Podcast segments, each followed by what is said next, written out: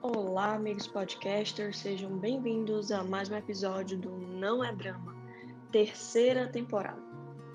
Hoje vamos falar sobre valorizar a sua própria companhia. Pessoal, quantas vezes a gente escuta ou a gente percebe que alguns amigos, algumas pessoas têm uma necessidade incrível de sempre ter alguém ao lado, de sempre estar rodeado de pessoas.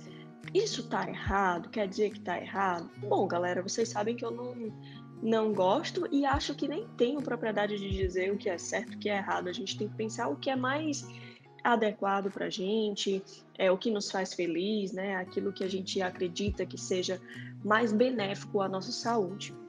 Porém, todavia, contudo, eu queria deixar aqui a reflexão, sabe? Eu queria que você pensasse: hoje, como está a minha vida? Agora eu vou falar de você, tá? Esquece os outros, mas vamos, vamos olhar um pouquinho para dentro, vamos olhar um pouquinho no espelho. Como tá a minha vida? Eu tenho curtido os meus momentos a sós? eu consigo ficar sozinha, eu consigo é, aproveitar os momentos comigo mesma, eu consigo é, entender a importância dos meus momentos de individualidade, dos meus momentos para fazer as coisas que eu gosto, no meu tempo, no meu horário, me permitir desfrutar verdadeiramente da minha companhia.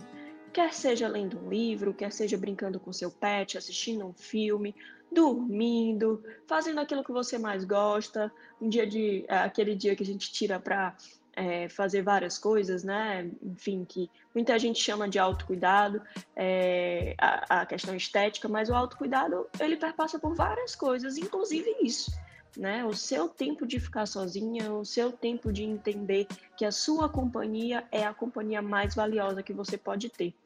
E isso, quando você entende, acredito que te dá um uma força, uma, um entendimento, melhor dizendo, de que você não precisa de qualquer pessoa ao seu lado, você não precisa colocar uma pessoa ali só para preencher um espaço, sabe?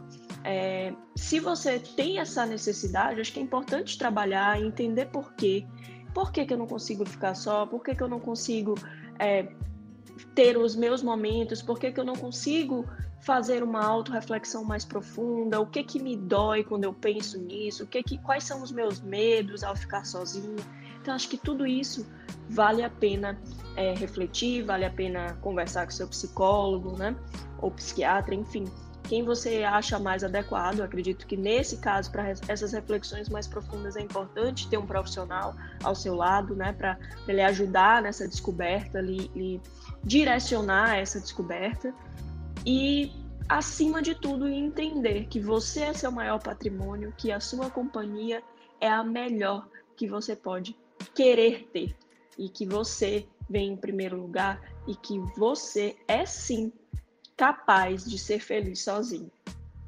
Beleza? Gostaram do episódio de hoje?